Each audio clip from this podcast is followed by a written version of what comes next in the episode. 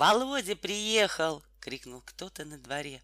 «Володечка, приехали!» — завопила Наталья, вбегая в столовую. «Ах, боже мой!» Вся семья Королевых, с часа на час поджидавшая своего Володю, бросилась к окнам. У подъезда стояли широкие розвальни, и от тройки белых лошадей шел густой туман. Сани были пусты, потому что Володя уже стоял в синях и красными озябшими пальцами развязывал башлык. Его гимназическое пальто, фуражка, калоши и волосы на висках были покрыты инием, и весь он от головы до ног издавал такой вкусный, морозный запах, что, глядя на него, хотелось озябнуть и сказать «бррр». Мать и тетка бросились обнимать и целовать его. Наталья повалилась к его ногам и начала стаскивать с него валенки. Сестры подняли виск, двери скрипели, хлопали, а отец Володи в одной жилетке и с ножницами в руках бежал в переднюю и закричал испуганно. «А мы тебя еще вчера ждали. Хорошо доехал? Благополучно?» Господи, боже мой, да дайте же ему с отцом поздороваться. Что я, не отец, что ли? Кав, кав, ревел басом милорд, огромный черный пес, стуча хвостом по стенам и по мебели. Все смешалось в один сплошной радостный звук, продолжавшийся минуты две. Когда первый порыв радости прошел, Королевы заметили, что кроме Володи в передней находился еще один маленький человек, окутанный в платки, шали и башлыки и покрытый инеем. Он неподвижно стоял в углу в тени, бросаемый большой лисьей шубой. Володечка, а это кто же? спросила шепотом мать. Ах, спохватился Володя, это честь имею представить. Мой товарищ Чечевицын, ученик второго класса. Я привез его с собой погостить у нас. Очень приятно. Милости просим, сказал радостный отец. Извините, я по-домашнему, без сюртука. Пожалуйте. Наталья, помоги господину Чечевицыну раздеться. Господи, боже мой, да прогоните эту собаку. Это наказание. Немного погодя, Володя и его друг Чечевицын, ошеломленные шумной встречей и все еще розовые от холода, сидели за столом и пили чай. Зимнее солнышко, проникая сквозь снег и узоры на окнах, дрожало на самоваре и купало свои чистые лучи в полоскательной чашке. В комнате было тепло, и мальчики чувствовали, как в их озябших телах не желая уступать друг другу, щекотались тепло и мороз. Ну вот, скоро и Рождество, говорил нараспев отец, крутя из темно-рыжего табаку папиросу. А давно ли было лето? И мать плакала тебя провожаючи. Ан ты приехал. Время, брат, идет быстро. Ахнуть не успеешь, как старость придет. Господин Чибисов, Кушайте, прошу вас, не стесняйтесь. У нас попросту. Три сестры Володи, Катя, Соня и Маша. Самой старшей из них было одиннадцать лет. Сидели за столом и не отрывали глаз от нового знакомого. Чечевицын был такого же возраста и роста, как Володя, но не так пухл и бел, а худ, смугл, покрыт веснушками. Волосы у него были щетинистые, глаза узенькие, губы толстые. Вообще, был он очень некрасив, и если бы на нем не было гимназической куртки, то по наружности его можно было бы принять за кухаркина сына. Он был угрюм, все время молчал и ни разу не улыбнулся. Девочки, глядя на него, сразу сообразили, что это должно быть очень умный и ученый человек.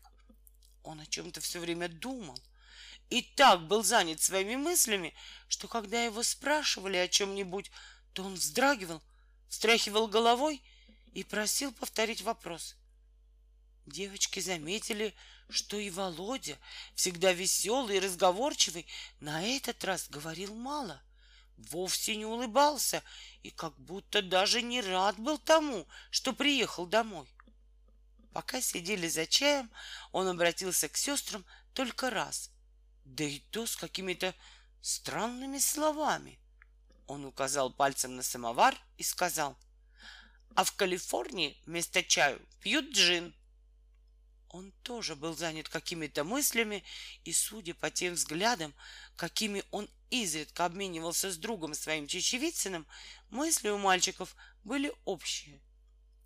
После чаю все пошли в детскую. Отец и девочки сели за стол и занялись работой, которая была прервана приездом мальчиков. Они делали из разноцветной бумаги цветы и бахрому для елки. Это была увлекательная и шумная работа. Каждый вновь сделанный цветок девочки встречали восторженными криками, даже криками ужаса. Точно этот цветок падал с неба. Папаша тоже восхищался и изредка бросал ножницы на пол, сердясь на них за то, что они тупы. Мамаша вбегала в детскую с очень озабоченным лицом и спрашивала, кто взял мои ножницы? Опять ты, Иван Николаевич, взял мои ножницы. Господи, боже мой, даже ножниц не дают, отвечал плачущим голосом Иван Николаевич и, откинувшись на спинку стула, принимал позу оскорбленного человека. Но через минуту опять восхищался — предыдущие свои приезды Володя тоже занимался приготовлениями для елки или бегал на двор поглядеть, как кучер и пастух делали снеговую гору. Но теперь он и Чечевицын не обратили никакого внимания на разноцветную бумагу и ни разу даже не побывали в конюшне, а сели у окна и стали о чем-то шептаться. Потом они оба вместе раскрыли географический атлас и стали рассматривать какую-то карту. Сначала в Пермь, тихо говорил Чечевицын, оттуда в Тюмень, потом Томск, потом, потом в Камчатку. Отсюда самоеды перевезут на лодках через Берингов пролив. Вот тебе и Америка. Тут много пушных зверей. А Калифорния — спросил Володя. Калифорния ниже. Лишь бы в Америку попасть, а Калифорния не за горами. Добывать же себе пропитание можно охотой и грабежом. Чечевицын весь день сторонился девочек и глядел на них из-под лобья. После вечернего чая случилось, что его минут на пять оставили одного с девочками. Неловко было молчать. Он сурово кашлянул, потер правой ладонью левую руку поглядел угрюмо на Катю и спросил. «Вы читали Майнрида?» «Нет, не читал. Послушайте, вы умеете на коньках кататься?» Погруженный в свои мысли, Чечевицын ничего не ответил на этот вопрос, а только сильно надул щеки и сделал такой вздох, как будто ему было очень жарко. Он еще раз поднял глаза на Катю и сказал, «Когда стадо бизонов бежит через пампасы, то дрожит земля. А в это время мустанги, испугавшись, брыкаются и ржут. Чечевицын грустно улыбнулся и добавил. А также индейцы нападают на поезда. Но хуже всего это москиты и термиты. А что это такое? Это вроде муравчиков, только с крыльями. Очень сильно кусаются. Знаете, кто я? господин Чечевицын? Нет. Я Мантигома, ястребиный коготь, вождь непобедимых.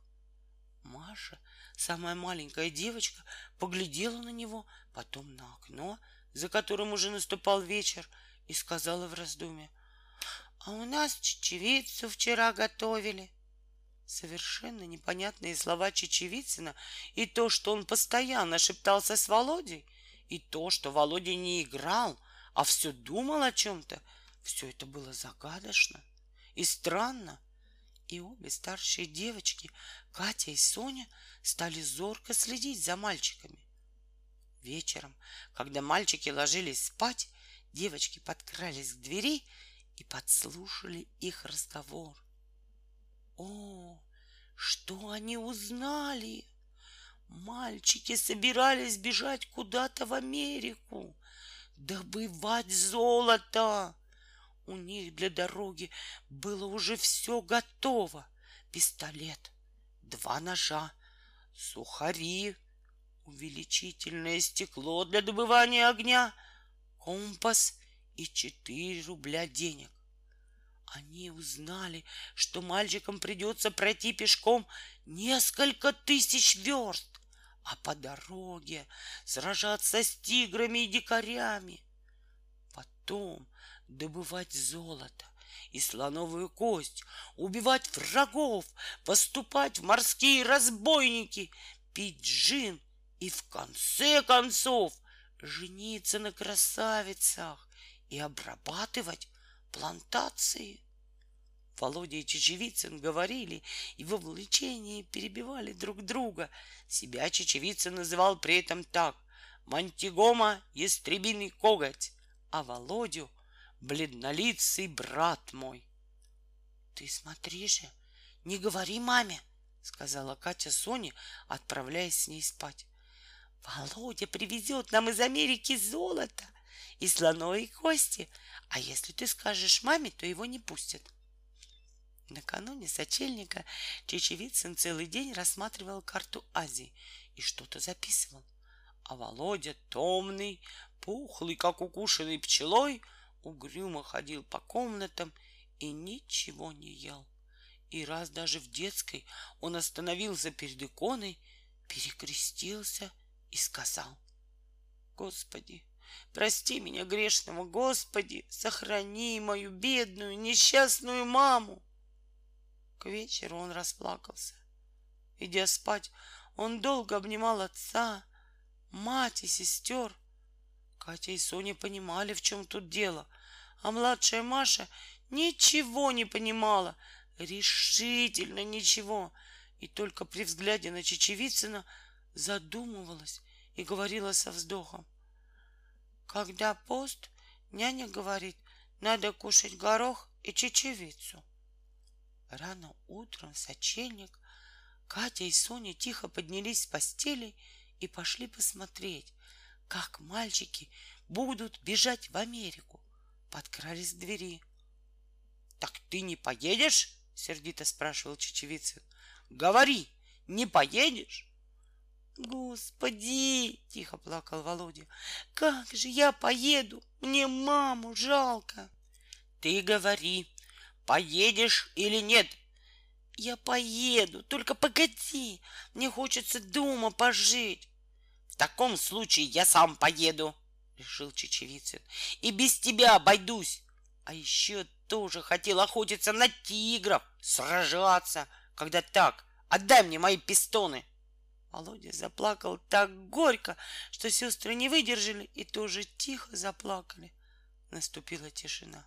— Так ты не поедешь? — еще раз спросил Чечевицын. — Поеду. — Так одевайся. И Чечевицын, чтобы уговорить Володю, хвалил Америку, рычал, как тигр, изображал пароход, бронился — Обещал отдать Володе свою слоновую кость и все львиные и тигровые шкуры. И этот худенький, смуглый мальчик с щетинистыми волосами и веснушками казался девочкам необыкновенно замечательным. Это был герой, решительный, неустрашимый человек. И рычал он так, что, стоя за дверями, и в самом деле можно было подумать, что это тигр или лев. Когда девочки вернулись к себе и одевались, Катя с глазами полными слез сказала, «Ах, мне так страшно!» До двух часов, когда сели обедать, все было тихо. Но за обедом вдруг оказалось, что мальчиков нет дома. Послали в людскую, в конюшню, во флигель, к приказчику. Там их не было. Послали в деревню и там не нашли. И чай потом тоже пили без мальчиков. А когда садились ужинать, мамаша очень беспокоилась, даже плакала, а ночью опять ходила в деревню. Искали, ходили с фонарями на реку. Боже, какая поднялась суматоха! На другой день приезжал урядник. Писали в столовой какую-то бумагу. Мамаша плакала. Ну вот, у крыльца остановились розвальни, и от тройки белых лошадей валил пар. «Володя приехал!» — крикнул кто-то на дворе. «Володечка, приехали!» — завопила Наталья, вбегая в столовую. И милорд залаял басом. «Гов! Гов!» Оказалось, что мальчиков задержали в городе, в гостином дворе. Там они ходили и все спрашивали, где продается порох. Володя как вошел в переднюю, так и зарыдал и бросился матери на шею. Девочки, дрожа, с ужасом думали о том, что теперь будет. Слышали, как папаша повел Володю и Чечевицына к себе в кабинет и долго там говорил с ними. И мамаша тоже говорила и плакала. Разве это так можно? убеждал папаша. Не дай бог узнают в гимназии, вас исключат. А вам не стыдно, господин Чечевицын? Нехорошо-с. Вы зачинщик, и, надеюсь, вы будете наказаны вашими родителями. Разве это так можно? Вы где ночевали? На вокзале, гордо ответил Чечевицын. Володя потом лежал, и ему к голове прикладывали полотенце, смоченное в уксусе. Послали куда-то телеграмму, и на другой день приехала дама, мать Чечевицына, и увезла своего сына. Когда уезжал Чечевицын, то лицо у него было суровое, надменное, и, прощаясь с девочками, он не сказал ни одного слова, только взял у Кати тетрадку и написал в знак памяти Мантигома, ястребиный коготь. Молодая, рыжая собака, помесь такса с дворняжкой, очень похожая мордой на лисицу, бегала взад и вперед по тротуару и беспокойно оглядывалась по сторонам. Изредка она останавливалась и, плача, приподнимая то одну озябшую лапу, то другую, старалась дать себе отчет, как это могло случиться, что она заблудилась. Она отлично помнила, как она провела день и как в конце концов попала на этот незнакомый тротуар. День начался с того, что ее хозяин, столяр Лука Александрович, надел шапку взял под мышку какую-то деревянную штуку, завернутую в красный платок, и крикнул «Каштанка, пойдем!» Услыхав свое имя, помесь такса с дворняжкой вышла из-под верстака, где она спала на стружках, сладко потянулась и побежала за хозяином. Заказчики Луки Александровича жили ужасно далеко, так что прежде чем дойти до каждого из них, столяр должен был по нескольку раз заходить в трактир и подкрепляться. Каштанка помнила, что по дороге она вела себя крайне неприлично. От радости, что ее взяли гулять, она прыгала, бросалась с лаем на вагоны конной железки, забегала во дворы и гонялась за собаками. Столяр то и дело терял ее из виду, останавливался и сердито кричал на нее, раз даже он с выражением алчности на лице забрал в кулак ее лисюха, потрепал и проговорил с расстановкой. «Чтоб ты издохла, холера!» Побывав у заказчиков, Лука Александрович зашел на минутку к сестре, у которой пил и закусывал. От сестры пошел он к знакомому переплетчику, от переплетчика в трактир, из трактира к куму и так далее. Одним словом, когда каштанка попала на незнакомый тротуар, то уже вечерело, и столяр был пьян, как сапожник. Он размахивал руками и, глубоко вздыхая, бормотал — о грехах роди меня, мать в утробе моей, о грехи, грехи. Теперь вот мы по улице идем и на фонарики глядим, а как помрем в гиене огненной, гореть будем. Или же он впадал в добродушный тон, подзывал к себе каштанку и говорил ей, «Ты, каштанка, насекомое существо, и больше ничего. Супротив человека ты все равно, что плотник, супротив столяра». Когда он разговаривал с нею таким образом, вдруг загремела музыка. Каштанка оглянулась и увидела, что по улице прямо на нее шел полк солдат — не вынося музыки, которая расстраивала ей нервы, она заметалась и завыла. К великому ее удивлению, столяр, вместо того, чтобы испугаться, завизжать и залаять, широко улыбнулся, вытянулся во фрунт и всей пятерней сделал под козырек. Видя, что хозяин не протестует, каштанка еще громче завыла и, не помня себя, бросилась через дорогу на другой тротуар. Когда она опомнилась, мужика уже не играла, и полка не было. Она перебежала дорогу к тому месту, где оставила хозяина, но, увы, столяра уже там не было.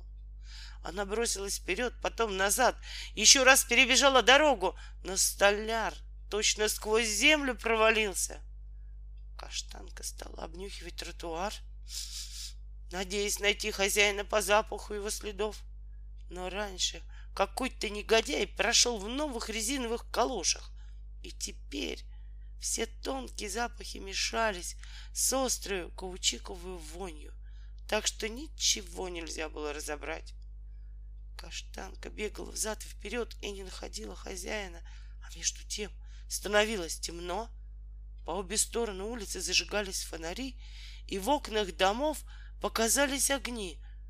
Шел крупный, пушистый снег и красил в белое мостовую лошадиные спины, шапки извозчиков. И чем больше темнел воздух, тем белее становились предметы.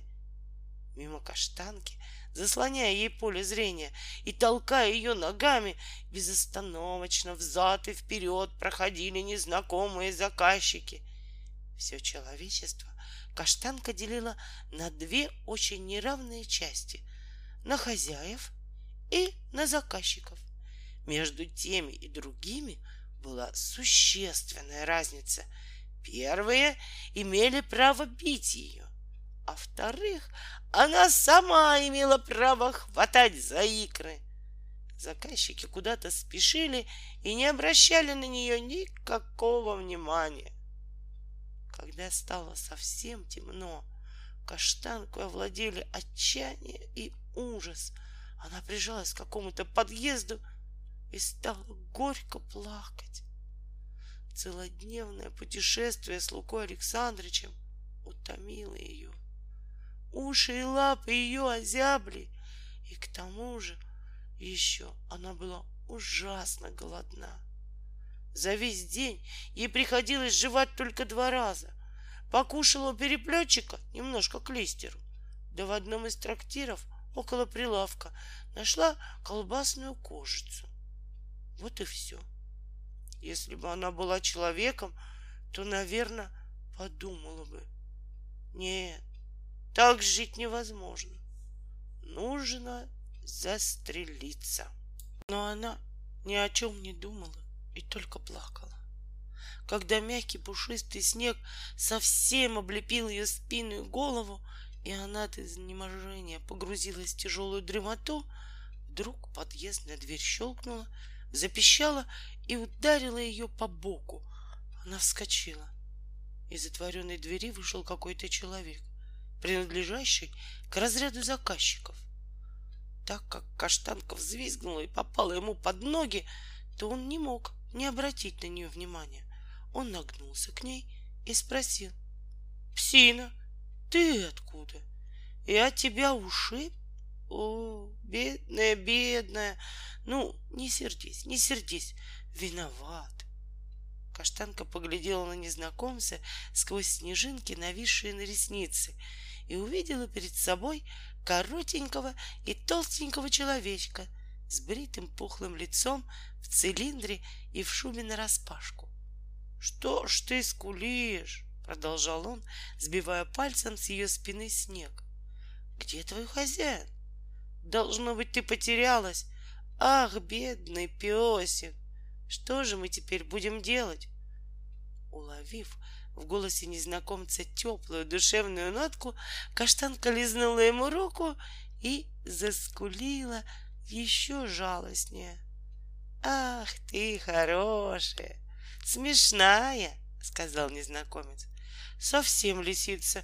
Ну, что ж делать? Делать нечего. Пойдем со мной. Может быть, ты изгодишься на что-нибудь. Ну, фи!» Он шмукнул губами и сделал каштанке знак рукой, который мог означать только одно — «Пойдем». Каштанка пошла. Не больше, как через полчаса она уже сидела на полу в большой светлой комнате и, склонив голову на бок, с умилением и с любопытством глядела на незнакомца, который сидел за столом и обедал. Он ел и бросал ей кусочки. Сначала он дал ей хлеба и зеленую корочку сыра, потом кусочек мяса, пол пирожка, куриных костей, и она с голодовья все это съела так быстро, что не успела разобрать вкуса. И чем больше она ела, тем сильнее чувствовался голод. Однако, плохо же кормят тебя твои хозяева, — говорил незнакомец, глядя, с какой свирепой жадностью она глотала неразжеванные куски. И какая ты тощая кожа до кости! Каштанка съела много, но не наелась, а только опьянела от еды. После обеда она разлеглась среди комнаты, протянула ноги и, чувствуя во всем теле приятную истому, завиляла хвостом. Пока ее новый хозяин, развалившись в кресле, курил сигару, она виляла хвостом и решала вопрос. Где лучше, у незнакомца или у столяра? У незнакомца обстановка бедная и некрасивая. Кроме кресел, дивана, лампы и ковров у него нет ничего. И комната кажется пустою. У столяра же вся квартира битком набита вещами. У него есть стол, верстак, куча стружек, рубанки, станески, пилы, клетка с чижиком, лохань, у незнакомца не пахнет ничем. У столяра же в квартире всегда стоит туман и великолепно пахнет клеем, лаком и стружками. Зато у незнакомца есть одно очень важное преимущество — он дает много есть, и надо отдать ему полную справедливость. Когда каштанка сидела перед столом и умильно глядела на него, он ни разу не ударил ее, не затопал ногами и ни разу не крикнул «Пошла вон, треклятая!» Выкурив сигару, новый хозяин вышел и через минуту вернулся, держа в руках маленький матрасик «Эй, ты, пес, поди сюда!» — сказал он, кладя матрасик в углу около дивана. «Ложись здесь, спи!» Затем он потушил лампу и вышел. Каштанка разлеглась на матрасике и закрыла глаза. С улицы послышался лай, и она хотела ответить на него, но вдруг неожиданно ею овладела грусть. Она вспомнила Луку Александрыча, его сына Федюшку, уютное местечко под верстаком. Вспомнила она, что в длинные зимние вечера, когда столяр строгал или читал слух газету, Федюшка обыкновенно играл с нею. Он вытаскивал ее за задние лапы из-под верстака и выделывал с ней такие фокусы, что у нее зеленело в глазах и болело во всех суставах. Он заставлял ее ходить на задних лапах, изображал из нее колокол, то есть сильно дергал ее за хвост, отчего она визжала и лаяла, давал ей нюхать табаку. Особенно мучителен был следующий фокус. Федюшка привязывал на ниточку кусочек мяса и давал его каштанке. Потом же, когда она проглатывала, он с громким смехом вытаскивал его обратно из желудка. И чем ярче были воспоминания, тем громче и тоскливее скулила каштанка. Но скоро утомление и теплота взяли верх над грустью. Она стала засыпать. В ее воображении забегали собаки, пробежал, между прочим, и мохнатый старый пудель, которого она видела сегодня на улице, с бельмом на глазах и с клочьями шерсти около носа. Федюшка с долотом в руке погнался за пуделем, потом вдруг сам покрылся мохнатой шерстью, весело залаял и очутился около каштанки. Каштанка и он добродушно понюхали друг другу носы и побежали на улицу. Когда каштанка проснулась, было уже светло, и с улицы доносился шум — какой бывает только днем. В комнате не было ни души. Каштанка потянулась, зевнула и сердитая угрюмо прошлась по комнате. Она обнюхала углы и мебель, заглянула в переднюю и не нашла ничего интересного, кроме двери, которая вела в переднюю. Была еще одна дверь. Подумав, каштанка поцарапала ее обеими лапами, отворила и вошла в следующую комнату. Тут на кровати, укрывшись байковым одеялом, спал заказчик, в котором она узнала вчерашнего незнакомца. Заворчала она, но, вспомнив про вчерашний обед, завиляла хвостом и стала нюхать. Она понюхала одежду и сапоги незнакомца и нашла, что они очень пахнут лошадью. Из спальни вела куда-то еще одна дверь, тоже затворенная. Каштанка поцарапала эту дверь, налегла на нее грудью, отворила и тотчас же почувствовала странный, очень подозрительный запах. Предчувствуя неприятную встречу, ворча и оглядываясь, Каштанка вошла в маленькую комнатку с грязными обоями и в страхе попятилась назад увидела нечто неожиданное и страшное. Пригнув к земле шею и голову, растопырив крылья и шипя, прямо на нее шел серый гусь. Несколько в стороне от него на матрасике лежал белый кот. Увидев каштанку, он вскочил, выгнул спину в дугу, задрал хвост, взъерошил шерсть и тоже зашипел — Собака испугалась не на шутку, но не желая выдавать своего страха, громко залаяла и бросилась к коту. Кот еще сильнее выгнул спину, зашипел и ударил каштанку лапой по голове.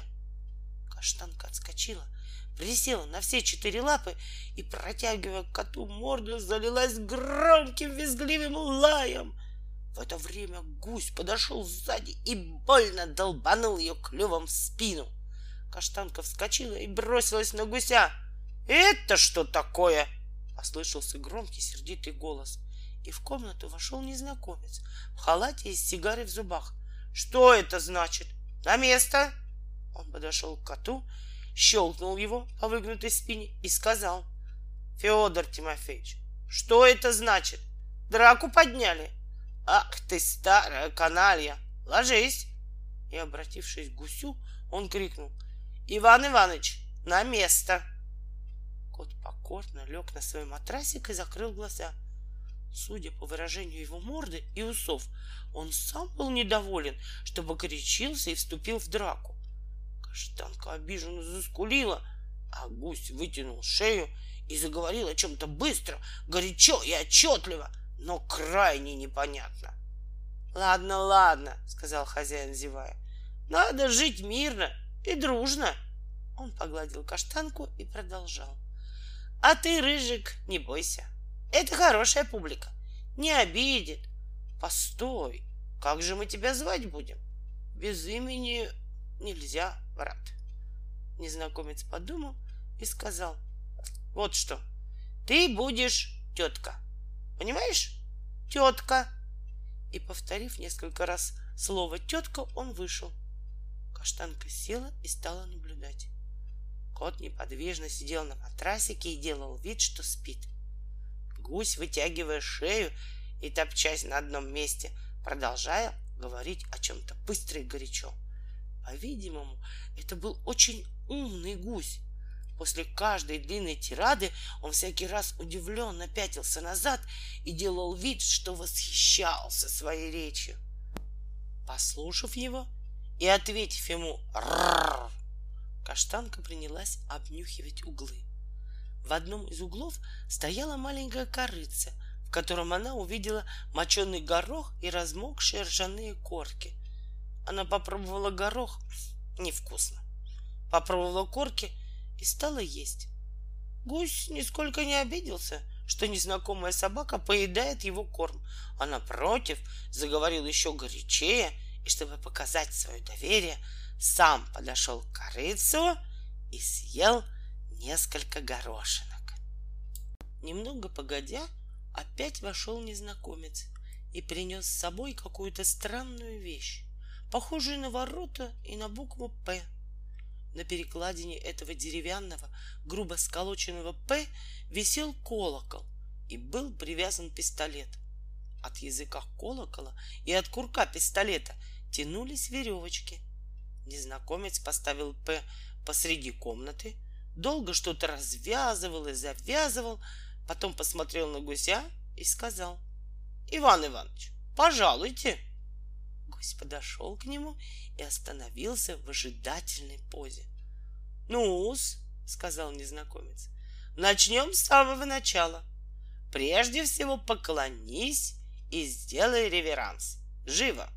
Иван Иванович вытянул шею, закивал во все стороны и шаркнул лапкой. Так, молодец! Теперь умри! Гусь лег на спину и задрал вверх лапы. Проделав еще несколько подобных неважных фокусов, незнакомец вдруг схватил себя за голову, изобразил на своем лице ужас и закричал «Караул! Пожар! Горим!» Иван Иванович подбежал к П, взял в клюв веревку и зазвонил в колокол. Незнакомец остался очень доволен. Он погладил гуся по шее и сказал, «Молодец, Иван Иванович! Теперь представь, что ты ювелир и торгуешь золотом и бриллиантами. Представь теперь, что ты приходишь к себе в магазин и застаешь в нем воров. Как бы ты поступил в данном случае? Гусь взял в клюв другую веревочку и потянул, отчего тотчас же раздался оглушительный выстрел. Каштанке очень понравился звон, а от выстрела она пришла в такой восторг, что забегала вокруг П и залаяла. «Тетка, на место!» — крикнул ей незнакомец. «Молчать!» Работа Ивана Ивановича не кончилась со стрельбой — Целый час потом незнакомец гонял его вокруг себя по корде и хлопал бичом. Причем гусь должен был прыгать через барьер и сквозь обруч становиться на дыбы, то есть садиться на хвост и махать лапками. Каштанка не отрывала глаза от Ивана Ивановича, завывала от восторга и несколько раз принималась бегать за ним со звонким лаем. Утомив гуся и себя, Незнакомец вытер с лба и крикнул. «Марья, позови-ка сюда Хавронию Ивановну!» Через минуту послышалось хрюканье. Каштанка заворчала, приняла очень храбрый вид и на всякий случай подошла поближе к незнакомцу. Отворилась дверь, в комнату поглядела какая-то старуха и, сказав что-то, впустила черную, очень некрасивую свинью. Не обращая никакого внимания на ворчание каштанки, свинья подняла вверх свой пятачок и весело захрюкала. По-видимому, ей было очень приятно видеть своего хозяина, кота и Ивана Ивановича. Когда она подошла к коту и слегка толкнула его под живот своим пятачком и потом о чем-то заговорила с гусем, в ее движениях, в голосе и в дрожании хвостика чувствовалось много добродушия. Каштанка сразу поняла, что ворчать и лаять на таких субъектов бесполезно. Хозяин убрал «П» и крикнул «Федор Тимофеевич, пожалуйте!» Кот поднялся, лениво потянулся и нехотя, точно делая одолжение, подошел к свинье. «Ну-с, начнем с египетской пирамиды», — начал хозяин. Он долго объяснял что-то, потом скомандовал «Раз, два, три!» Иван Иванович при слове «три» взмахнул крыльями и вскочил на спину свиньи. Когда он, балансируя крыльями и шеей, укрепился на щетинистой спине, Федор Тимофеевич вяло и лениво, с явным пренебрежением и с таким видом, как будто он презирает и ставит не в грош свое искусство, полез на спину свиньи, потом нехотя взобрался на гуся и стал на задние лапы. Получилось то, что незнакомец называл египетской пирамидой. Каштанка взвизгнула от восторга, но в это время старик кот зевнул и, потеряв равновесие, свалился с гуся. Иван Иванович пошатнулся и тоже свалился. Незнакомец закричал, замахал руками и стал опять что-то объяснять. Провозившись целый час с пирамидой, неутомимый хозяин принялся учить Ивана Ивановича ездить верхом на коте. Потом стал учить кота курить и тому подобное. Учение кончилось тем, что незнакомец вытер со лба пот и вышел. Федор Тимофеевич брезгливо фыркнул, лег на матрасик и закрыл глаза.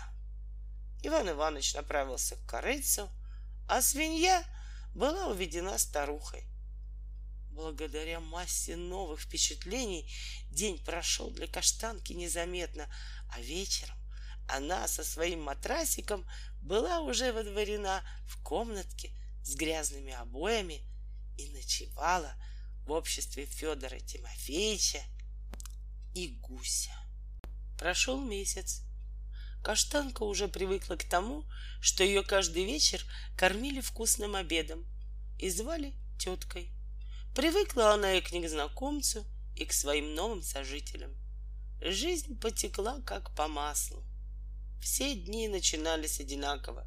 Обыкновенно раньше всех просыпался Иван Иванович и тотчас же подходил к тетке или к коту, выгибал шею и начинал говорить о чем-то горячо и убедительно, но по-прежнему непонятно. Иной раз он поднимал голову вверх и произносил очень длинные монологи. Первые дни знакомства Каштанка думала, что он говорит много потому, что очень умен. Но прошло немного времени, и она потеряла к нему всякое уважение. Когда он подходил к ней со своими длинными речами, она уже не виляла хвостом, а третировала его, как надоедливого болтуна, который не дает никому спать и без всякой церемонии отвечала ему «Ррррр». Федор же Тимофеевич был иного рода господин. Этот, проснувшись, не издавал никакого звука, не шевелился и даже не открывал глаз. Охотно бы не просыпался, потому что, как видно было, он недолюбливал жизни. Ничего его не интересовало. Ко всему он относился вяло и небрежно, все презирал — и даже поедая свой вкусный обед, брезгливо фыркал. Проснувшись, каштанка начинала ходить по комнатам и обнюхивать углы. Только ей и коту позволялось ходить по всей квартире. Гусь же не имел права переступать порог комнатки с грязными обоями. А Хавруня Ивановна жила где-то на дворе, в сарайчике, и появлялась только во время учения. Хозяин просыпался поздно и, напившись чаю, тотчас же принимался за свои фокусы. Каждый день в комнатку вносились П, бич, обручи, и каждый день проделывалось почти одно и то же.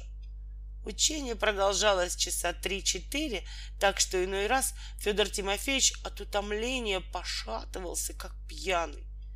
Иван Иванович раскрывал клюв и тяжело дышал, а хозяин становился красным и никак не мог стереть с. Учение и обед делали дни очень интересными. Вечера же проходили скучновато. Обыкновенно вечерами хозяин уезжал куда-то и увозил с собой гуся и кота. Оставшись одна, тетка ложилась на матрасик и начинала грустить. Грусть подкрадывалась к ней как-то незаметно и овладевала ею постепенно, как потемки комнатой. Начиналось с того, что у собаки пропадала всякая охота лаять, бегать по комнатам даже глядеть. Затем в воображении ее появлялись какие-то две неясные фигуры. Не то собаки, не то люди с физиономиями симпатичными, милыми, но непонятными. И появление их тетка виляла хвостом, и ей казалось, что она их где-то когда-то видела и любила. А засыпая, она всякий раз чувствовала, что от этих фигур пахнет клеем, стружками и лаком. Когда она совсем уже свыклась с новой жизнью и из тощей костлявой дворняжки обратилась в сытого, выхоленного пса, однажды перед учением хозяин погладил ее и сказал, «Пора нам, тетка, делом заняться. Довольно тебе бить баклуши. Я хочу из тебя артистку сделать. Ты хочешь быть артисткой?» И он стал учить ее разным выходкам. В первый урок она училась стоять и ходить на задних лапах, что ей ужасно нравилось. Во второй урок она должна была прыгать на задних лапах и хватать сахар, который высоко над ее головой держал учитель. Затем в следующие уроки она плясала, бегала на корде, выла под музыку, звонила и стреляла, а через месяц могла с успехом заменять Федора Тимофеевича в египетской пирамиде. Училась она очень охотно и была довольна своими успехами. Беганье с высунутым языком на корде, прыганье в обруч и езда верхом на старом Федоре Тимофеевиче доставляли ей величайшее наслаждение. Всякий удавшийся фокус она сопровождала звонким, восторженным лаем, а учитель удивлялся, приходил тоже в восторг и потерял руки. «Талант! Талант!» — говорил он. «Несомненный талант! Ты положительно будешь иметь успех!» И тетка так привыкла к слову «талант», что всякий раз, когда хозяин произносил его, вскакивала и оглядывалась, как будто оно было ее кличкой.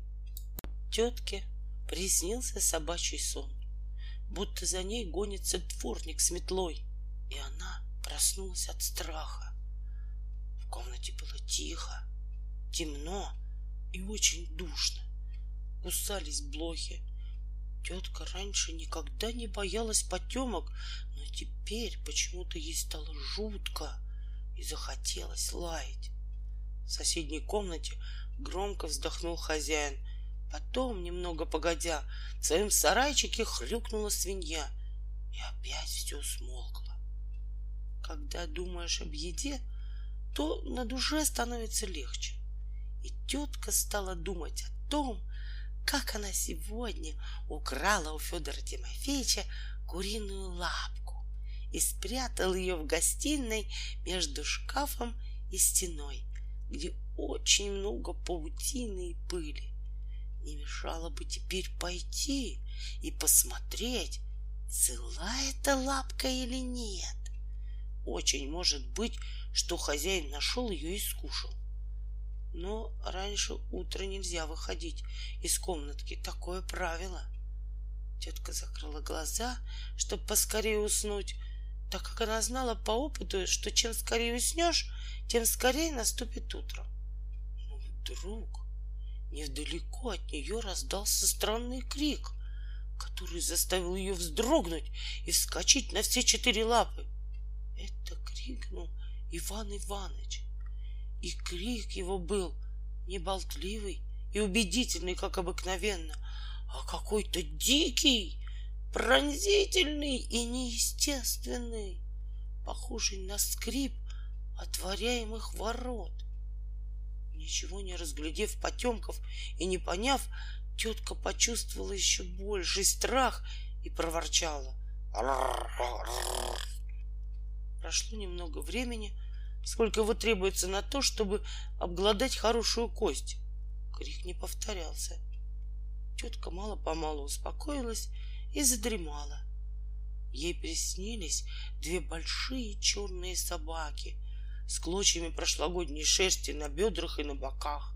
Они из большой лохани с жадностью ели помои, от которых шел белый пар и очень вкусный запах.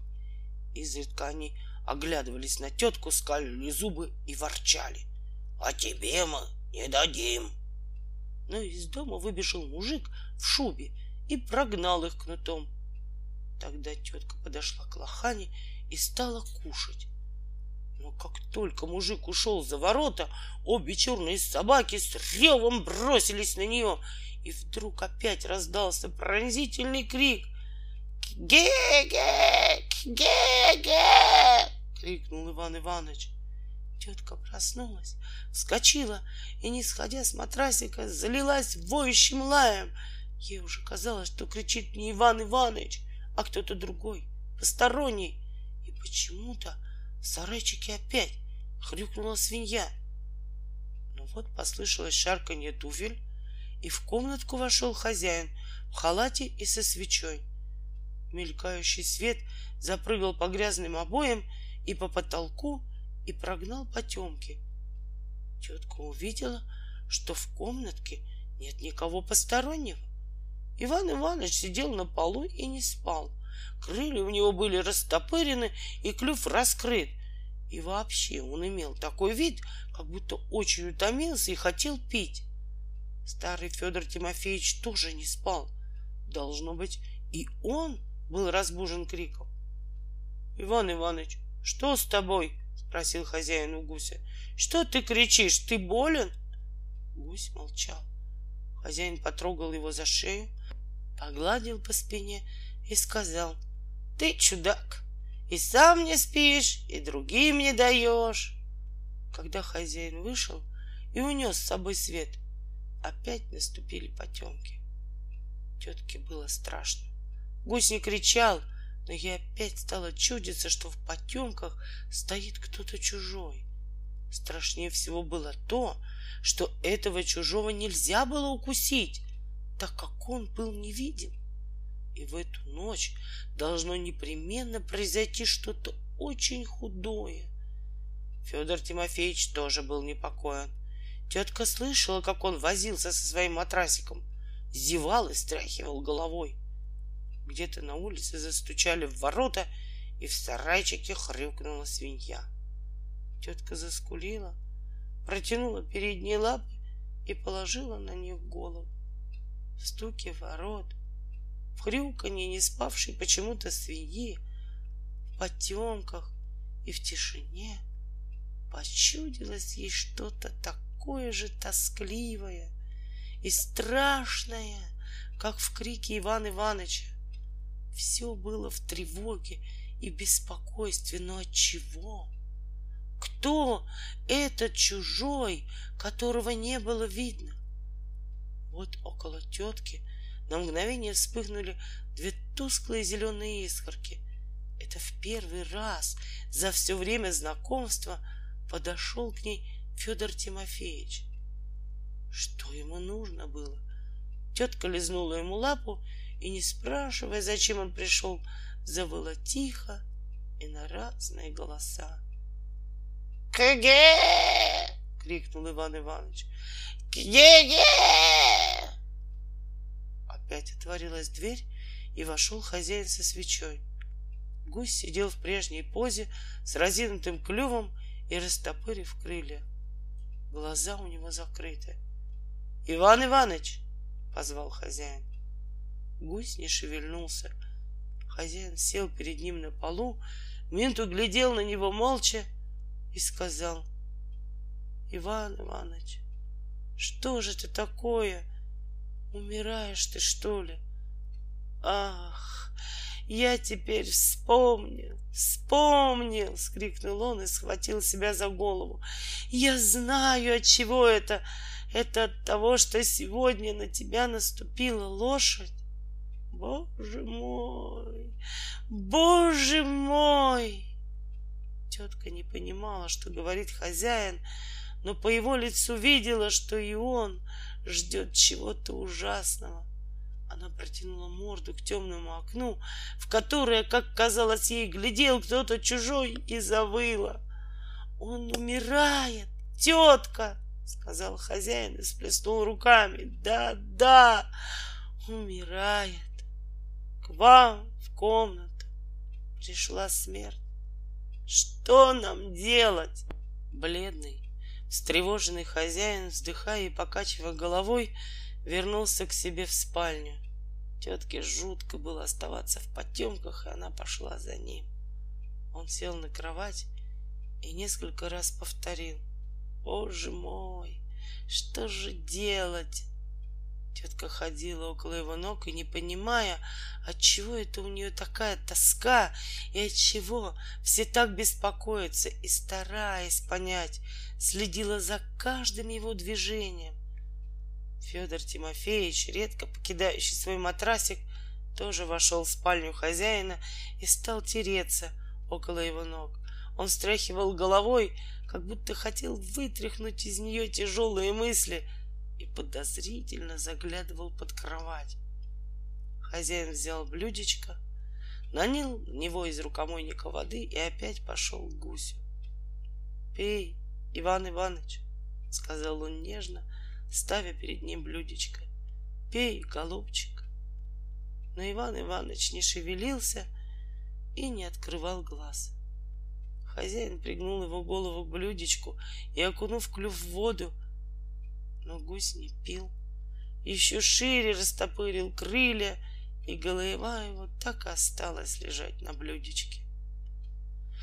Нет, ничего уже нельзя сделать, вздохнул хозяин. Все кончено. Пропал Иван Иванович. И по его щекам поползли вниз блестящие капельки, какие бывают на окнах во время дождя. Не понимая, в чем дело, тетка и Федор Тимофеевич жались к нему и с ужасом смотрели на гуся. «Бедный Иван Иванович», — говорил хозяин, печально вздыхая, «а я-то мечтал, что весной повезу тебя на дачу и буду гулять с тобой по зеленой травке. Милое животное, хороший мой товарищ, тебя уже нет, как же я теперь буду обходиться без тебя? Тетке казалось, что и с ней случится то же самое. То есть, что и она вот так, неизвестно от чего, закроет глаза, протянет лапы, оскалит рот, и все на нее будут смотреть с ужасом. По-видимому, такие же мысли бродили и в голове Федора Тимофеевича. Никогда раньше старый кот не был так угрюм и мрачен, как теперь. Начинался рассвет. И в комнате уже не было того невидимого, чужого, который пугал так тетку.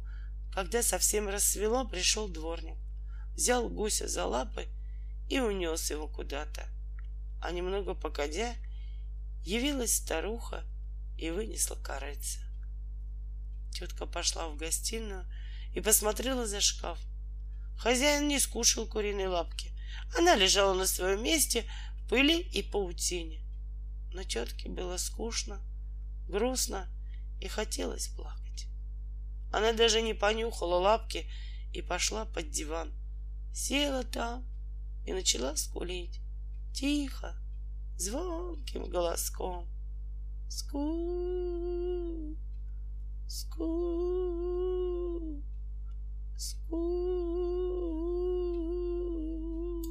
В один прекрасный вечер хозяин вошел в комнатку с грязными обоями и, потирая руки, сказал «Ну-с». Что-то он хотел еще сказать, но не сказал и вышел. Тетка, отлично изучившая во время уроков его лицо и интонацию, догадалась, что он был взволнован, озабочен и, кажется, сердит. Немного погодя он вернулся и сказал, «Сегодня я возьму с собой тетку и Федора Тимофеевича. В египетской пирамиде ты, тетка, заменишь сегодня покойного Ивана Ивановича. Черт знает что! Ничего не готово, не выучено, репетиций было мало, срамимся, провалимся. Затем он опять вышел и через минуту вернулся в шубе и в цилиндре. Подойдя к коту, он взял его за передние лапы, поднял и спрятал его на груди под шубу. Причем Федор Тимофеевич казался очень равнодушным и даже не потрудился открыть глаз. Для него, по-видимому, было решительно все равно, лежать ли или быть поднятым за ноги, валяться ли на матрасике или покоиться на груди хозяина под шубой. «Тетка, пойдем», — сказал хозяин. Ничего не понимая и виляя хвостом, тетка пошла за ним. Через минуту она уже сидела в санях около ног хозяина и слушала, как он, пожимаясь от холода и волнения, бормотал. «Осрамимся! Провалимся!»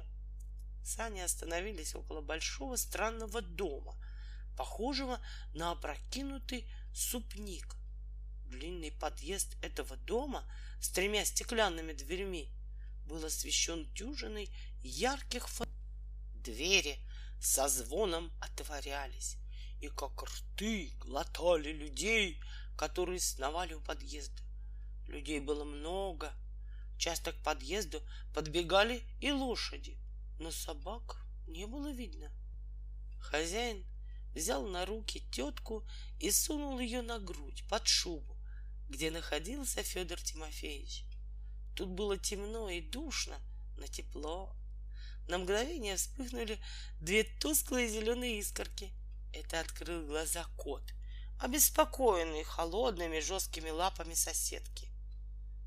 Тетка лизнула его в ухо и, желая усесться, возможно, удобнее, беспокойно задвигалась, смяла его под себя холодными лапами и нечаянно высунула из-под шубы голову, но тотчас же сердито заворчала и нырнула под шубу.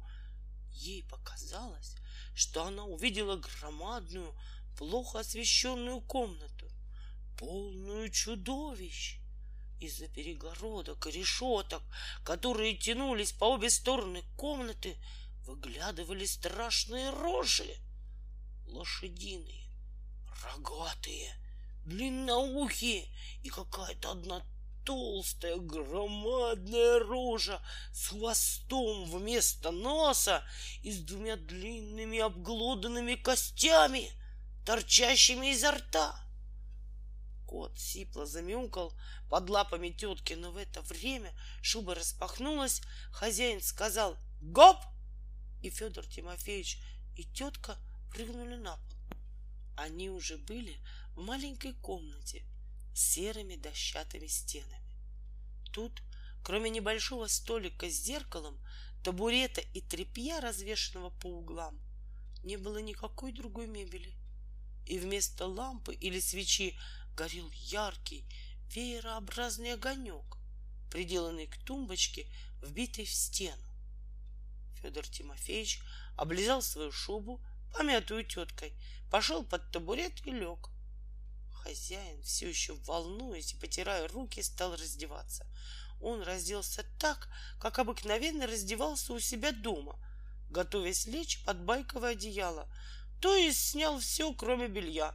Потом сел на табурет и, глядя в зеркало, начал выделывать над собой удивительные штуки.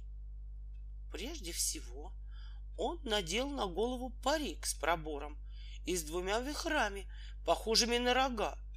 Потом густо намазал лицо чем-то белым и сверх белой краски нарисовал еще брови, усы и румяны. Затеи его этим не кончились. Опачкавши лицо и шею, он стал облачаться в какой-то необыкновенный, ни с чем не сообразный костюм, какого тетка никогда не видела. Раньше ни дома, ни на улице.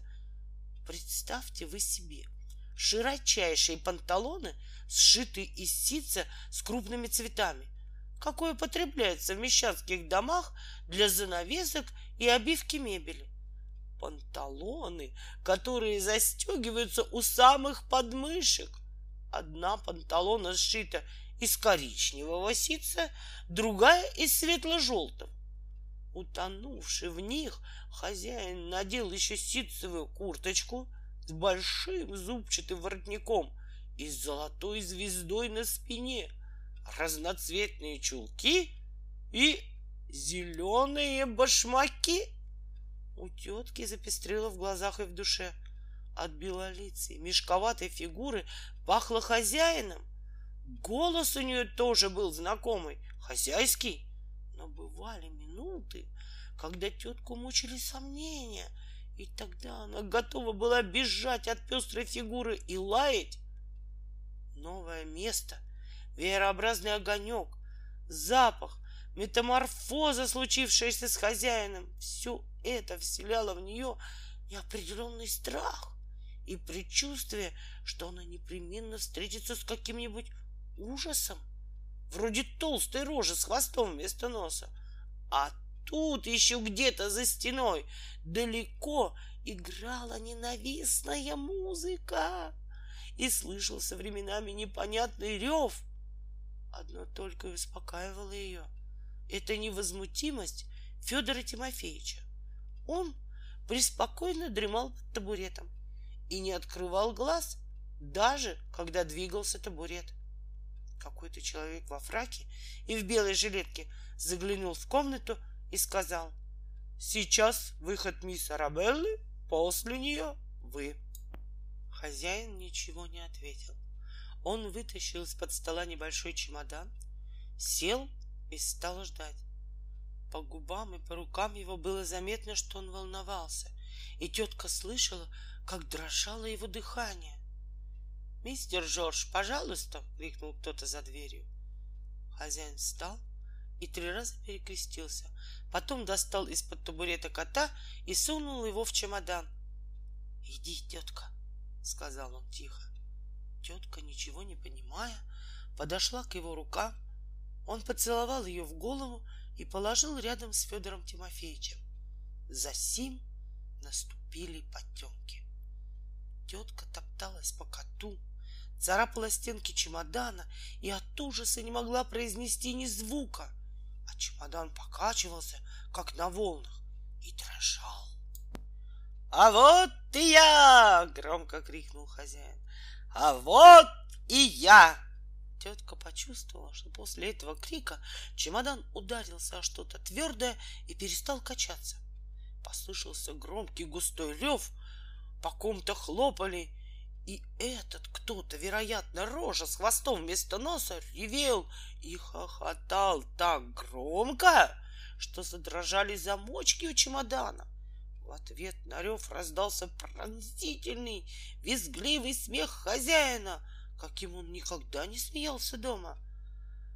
«Га!» — крикнул он, стараясь перекричать рев. «Почтеннейшая публика! Я сейчас только что с вокзала. У меня издохла бабушка и оставила мне наследство. В чемодане что-то очень тяжелое, очевидно, золото. Ага! А вдруг здесь миллион?» Сейчас мы откроем и посмотрим. В чемодане щелкнул замок, яркий свет ударил тетку по глазам, она прыгнула вон из чемодана и, оглушенная ревом, быстро во всю прыть забегала вокруг своего хозяина и залилась звонким лаем. «Ага!» — закричал хозяин. «Дядюшка Федор Тимофеевич, Дорогая тетушка, милые родственники, черт бы вас взял! Он упал животом на песок, схватил кота и тетку и принялся обнимать их. Тетка пока он тискал ее в своих объятиях, мельком оглядела тот мир, в который занесла ее судьба, и, пораженная его грандиозностью, на минуту застыла от удивления и восторга, потом вырвалась из объятий хозяина, и от остроты впечатлений, как волчок, закружилась на одном месте. Новый мир был велик и полон яркого света, куда не взглянешь. Всюду, от потолка до пола, видны были только лица, лица, лица и больше ничего. «Тетушка, прошу вас сесть!» — крикнул хозяин. Помня, что это значит, тетка вскочила на стул и села. Она поглядела на хозяина.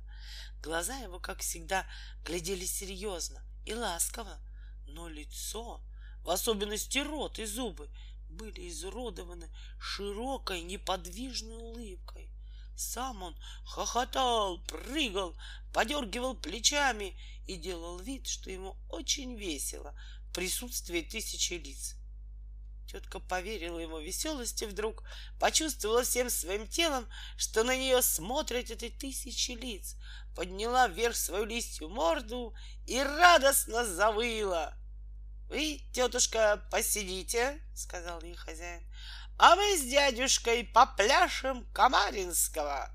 Федор Тимофеевич в ожидании, когда его заставят делать глупости, стоял и равнодушно поглядывал по сторонам. Плясал он вяло, небрежно, угрюмо, и видно было по его движениям, по хвосту и по усам, что он глубоко презирал и толпу, и яркий свет, и хозяина, и себя. Протанцевав свою порцию, он зевнул и сел. — Ну, тетушка, — сказал хозяин, — сначала мы с вами споем, а потом попляшем. Хорошо? Он вынул из кармана дудочку и заиграл. Тетка, не вынося музыки, беспокойно задвигалась на стуле и завыла — со всех сторон послышались рев и аплодисменты. Хозяин поклонился, и когда все стихло, продолжал играть. Во время исполнения одной очень высокой ноты где-то наверху среди публики кто-то громко ахнул. «Дядька!» — крикнул детский голос. «А ведь это каштанка!» «Каштанка и есть!» — подтвердил пьяненький, дребезжащий тенорок. Каштанка, Федюшка, это накажи бог, каштанка, Федь! Кто-то на галерее свистнул, и два голоса, один детский, другой мужской, громко позвали «Каштанка! Каштанка!» Тетка вздрогнула и посмотрела туда, где кричали. Два лица, одно волосатое, пьяное и ухмыляющееся — другое пухлое, краснощека и испуганно ударили по ее глазам, как раньше ударил яркий свет. Она вспомнила, упала со стула и забилась на песке, потом вскочила и с радостным визгом бросилась к этим лицам. Раздался оглушительный рев, пронизанный насквозь свистками и пронзительным детским криком. Каштанка! Каштанка! Тетка прыгнула через барьер, потом через чье-то плечо, очутилась в ложе. Чтобы попасть в следующий ярус, нужно было перескочить высокую стену. Тетка прыгнула, но не допрыгнула и поползла назад по стене. Затем она переходила с рук на руки, лизала чьи-то руки и лица, продвигалась все выше и выше, и, наконец, попала на галерку. Спустя полчаса каштанка шла уже по улице за людьми, от которых пахло клеем и лаком. Лука Александрович покачивался инстинктивно, наученный опытом, старался держаться подальше от канавы. В бездне греховней валяюсь в утробе моей, бормотал он. А ты, каштанка, недоумение. Супротив человека ты все равно, что плотник супротив столяра. Рядом с ним шагал Федюшка в отцовском картузе. Каштанка глядела им обоим в спины, и ей казалось, что она давно уже идет за ними и радуется, что жизнь ее не обрывалась ни на минуту. Вспомнила она комнатку с грязными обоями, Гуся, Федора Тимофеевича, вкусные обеды, учение, цирк. Но все это представлялось ей теперь как длинный, перепутанный, тяжелый сон. Был уже весенний месяц март, но по ночам деревья трещали от холода, как в декабре, и едва высунешь язык, как его начинало сильно щипать. Волчиха была слабого здоровья, мнительная. Она вздрагивала от малейшего шума и все думала о том, как бы дома без нее кто не обидел волчат. Запах человеческих и лошадиных следов, пни, сложенные дрова и темная унавоженная дорога пугали ее. Ей казалось, будто за деревьями в потемках стоят люди — и где-то за лесом воют собаки. Она была уже не молода, и чутье у нее ослабело так, что случалось лисий след она принимала за собачий. Иногда даже обманутая чутьем сбивалась с дороги, чего с нею никогда не бывало в молодости. По слабости здоровья она уже не охотилась на телят и крупных баранов, как прежде и уже далеко обходила лошадей с жеребятами, а питалась одной падалью. Свежее мясо ей приходилось кушать очень редко. Только весной, когда она, набредя на зайчиху, отнимала у нее детей или забиралась к мужикам в хлев, где были ягнята. В верстах четырех от ее логовища у почтовой дороги стояло зимовье. Тут жил сторож Игнат, старик лет семидесяти, который все кашлял и разговаривал сам с собой. Обыкновенно ночью он спал, а днем бродил по лесу с ружьем одностволкой и посвистывал на зайцев. Должно быть, раньше он служил в механиках потому что каждый раз, прежде чем остановиться, кричал себе «Стоп, машина!» и прежде чем пойти дальше, полный ход. При нем находилась громадная черная собака неизвестной породы по имени Арабка. Когда она забегала далеко вперед, то он кричал ей «Задний ход!» Иногда он пел и при этом сильно шатался, и часто падал. Волчиха думала, что это от ветра, и кричал «Сошел с рельсов!» Волчиха помнила, что летом и осенью около зимовья паслись баран и две ярки. И когда она не так давно пробегала мимо, то ей послышалось, будто в хлеву блекли. И теперь, подходя к зимовью, она соображала, что уже март, и, судя по времени, в хлеву должны быть ягнята непременно. Ее мучил голод. Она думала о том, с какой жадностью она будет есть ягненка. И от таких мыслей зубы у нее щелкали, и глаза светились в потемках, как два огонька. Изба Игната, его сарай, хлев и колодец были окружены высокими сугробами было тихо. Арабка, должно быть, спала под сараем. По сугробу волчиха взобралась на хлев и стала разгребать лапами и мордой соломенную крышу. Солома была гнилая и рыхлая, так что волчиха едва не провалилась. На нее вдруг прямо в морду пахнуло теплым паром и запахом навоза и овечьего молока. Внизу, почувствовав холод, нежно заблеял ягненок. Рыкнув в дыру, волчиха упала передними лапами и грудью на что-то мягкое и теплое, должно быть на барана. И в это время в хлеву что-то вдруг завизжало, залаяло и залилось тонким подвывающим голоском. Овцы шарахнулись к стенке, и волчиха, испугавшись, схватила, что первая попала в зубы, и бросилась вон. Она бежала, напрягая силы, а в это время арабка, уже почуявшая волка, неистово выла, кудахтали в зимоме потревоженные куры. И Игнат, выйдя на крыльцо, кричал «Полный ход! Пошел к свистку!» И свистел, как машина, и потом «Го-го-го-го!»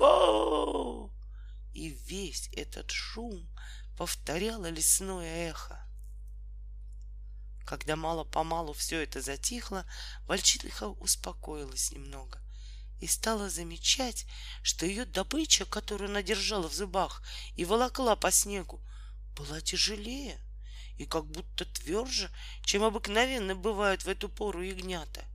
И пахло как будто иначе, и слышались какие-то странные звуки. Волчиха остановилась и положила свою ношу на снег — чтобы отдохнуть и начать есть. И вдруг отскочила с отвращением. Это был не ягненок, а щенок, черный, с большой головой и на высоких ногах, крупной породы, с таким же белым пятном во весь лоб, как у арабки.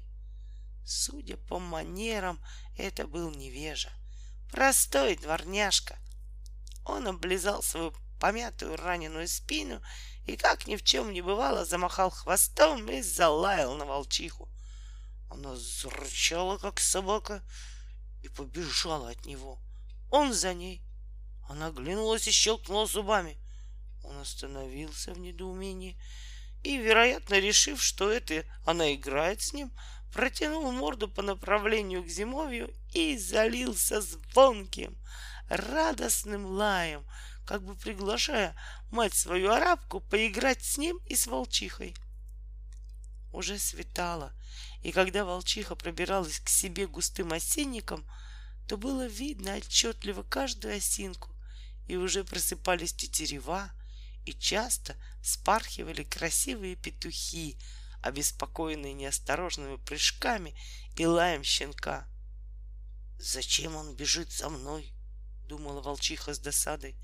Должно быть, он хочет, чтобы я его съела. Жила она с волчатами в неглубокой яме. Года три назад во время сильной бури вывернула с корнем высокую старую сосну, отчего и образовалась эта яма. Теперь на дне ее были старые листья и мох. Тут же валялись кости и бараньи рога, которыми играли волчата. Они уже проснулись, и все трое, очень похожие друг на друга, стояли рядом на краю своей ямы и, глядя на возвращавшуюся мать, помахивали хвостами. Увидев их, щенок остановился поодаль и долго смотрел на них.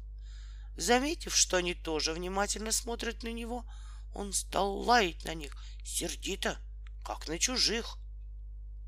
Уже расцвело, и взошло солнце.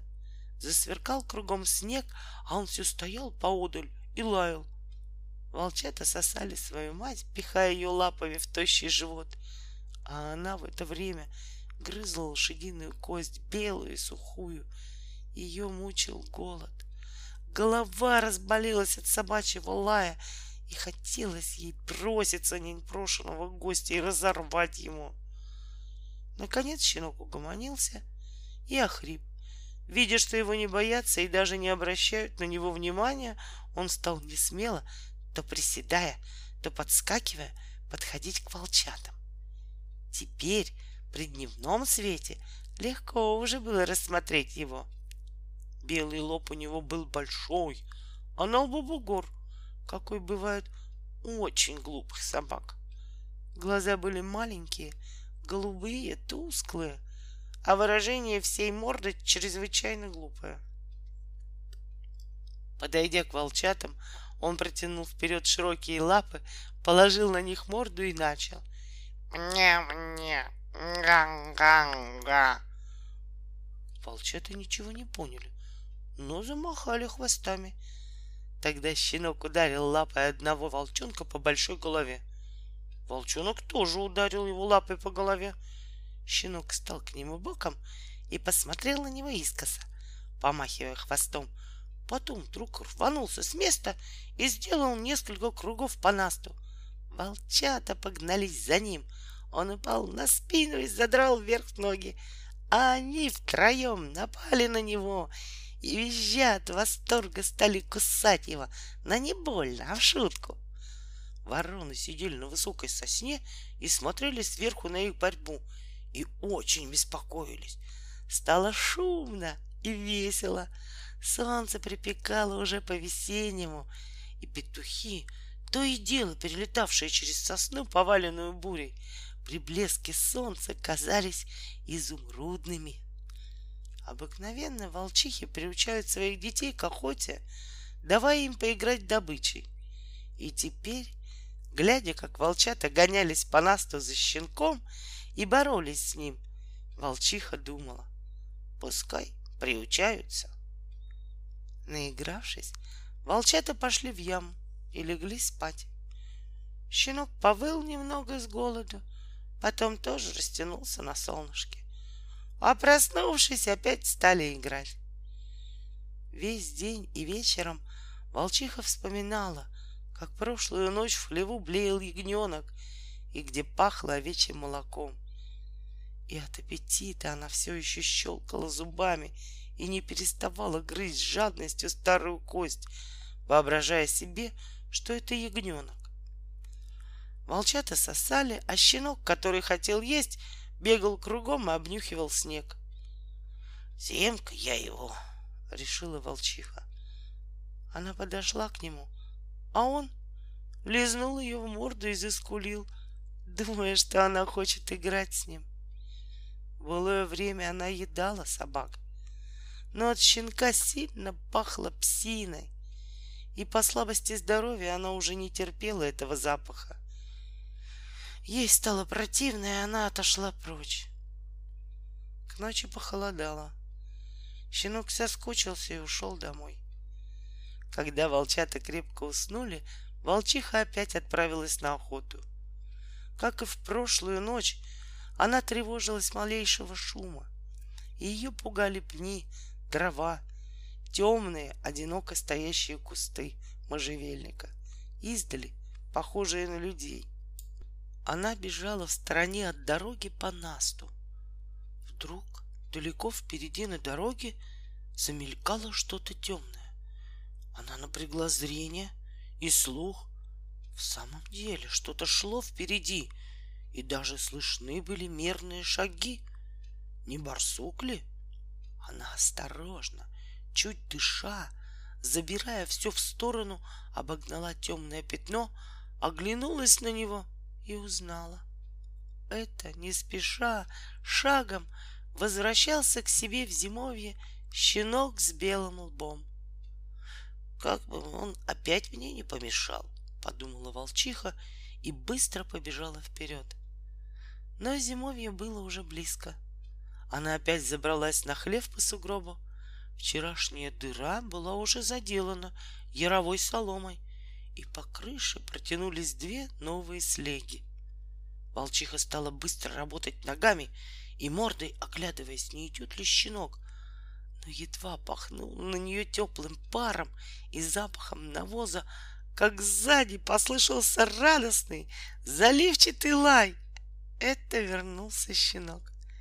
Он прыгнул к волчихе на крышу, потом в дыру и, почувствовав себя дома в тепле, узнав своих овец, залаял еще громче. Арабка проснулась под сараем и, почуяв волка, завыла. Закудахтали куры. И когда на крыльце показался Игнат со своей настволкой, то перепуганная волчиха была уже далеко от зимовья. «Фьють!» — засвистел Игнат.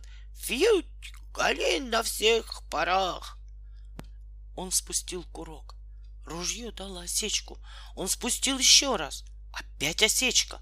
Он спустил в третий раз, и громадный огненный сноп вылетел из ствола, и раздалось оглушительное бу-бу-бу. Ему сильно отдало в плечо, и, взявши в одну руку ружье, а в другую топор, он пошел посмотреть, от чего шум. Немного погодя, он вернулся в избу. «Что там?» — спросил хриплым голосом странник, ночевавший у него в эту ночь и разбуженный шумом. «Ничего», — ответил Игнат, — «пустое дело. Повадился наш белолобый с овцами спать тепле. Только нет того понятия, чтобы в дверь, а норовит все как бы в крышу. На медне ночью разобрал крышу и гулять ушел, подлец. А теперь вернулся и опять разворошил крышу. Глупый. Да, пружина в мозгу лопнула. Смерть не люблю глупых, вздохнул Игнат. Полезай на печь. Ну, божий человек, рано еще вставать. Давай спать полным ходом. А утром он подозвал к себе Белолобова, больно оттрепал его за уши и потом, наказывая его хворостиной, все приговаривал. Ходи в дверь, ходи в дверь, ходи в дверь.